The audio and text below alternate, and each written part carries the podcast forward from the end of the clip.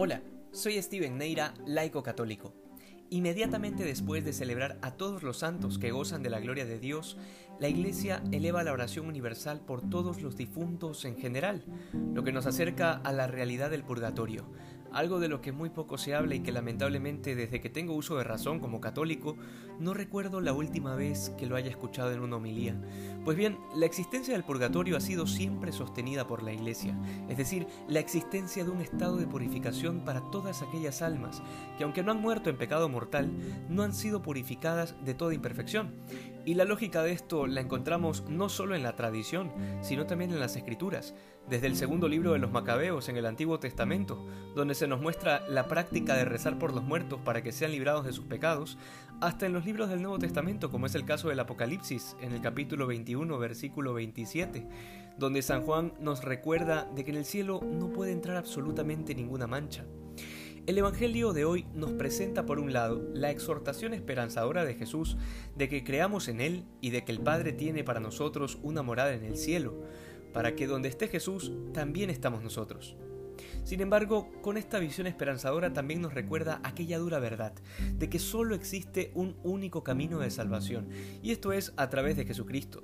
Muchos sostienen que al final todos se salvan. Sin embargo, el Evangelio nos enseña algo totalmente distinto y es que existe la posibilidad de la condenación, es decir, la libertad de rechazar a Dios para siempre.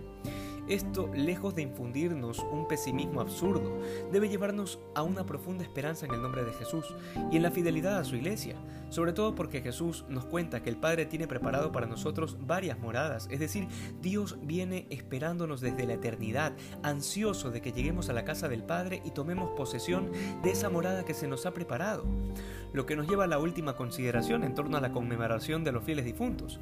Si bien en este tiempo particular de pandemia que nos ha tocado vivir, en muchos países del mundo se han cerrado los cementerios, es importante aclarar el valor que tiene el cuerpo en el cristianismo. Muchos católicos no tienen la menor idea de por qué enterramos a los muertos y por qué de hecho es tan importante, que es una obra de misericordia de hecho, y la explicación no tiene nada que ver con un tema sentimental, como muchos creen. La respuesta es sencilla. Creemos en la resurrección de los muertos, es decir, que cuando Cristo vuelva en toda su gloria, las almas volverán a esos cuerpos que están bajo tierra y la persona será transformada, de manera que resucitarán en un cuerpo glorioso como el de Cristo. Enterrar a los muertos implica decir, sí, yo creo que este cuerpo que está bajo tierra habrá de resucitar en el último día. Por eso el cuerpo es tan importante para nosotros, porque no creemos en esas filosofías orientales extrañas que desprecian la materia o que la consideran como un peso para el alma. Sería un absurdo, porque creemos que Dios se ha hecho carne y que ha resucitado en ese cuerpo que fue crucificado y que hoy y ahora está sentado a la derecha del Padre con su cuerpo glorioso. En otras palabras, visitar físicamente a los muertos en el cementerio es importante. Hay muchos que dicen, yo no le veo sentido. Pues bueno, tal vez es porque no has profundizado lo suficiente en el hecho de que ese ser querido que ha muerto resucitará en ese mismo cuerpo que está enterrado y que probablemente ya está hecho polvo.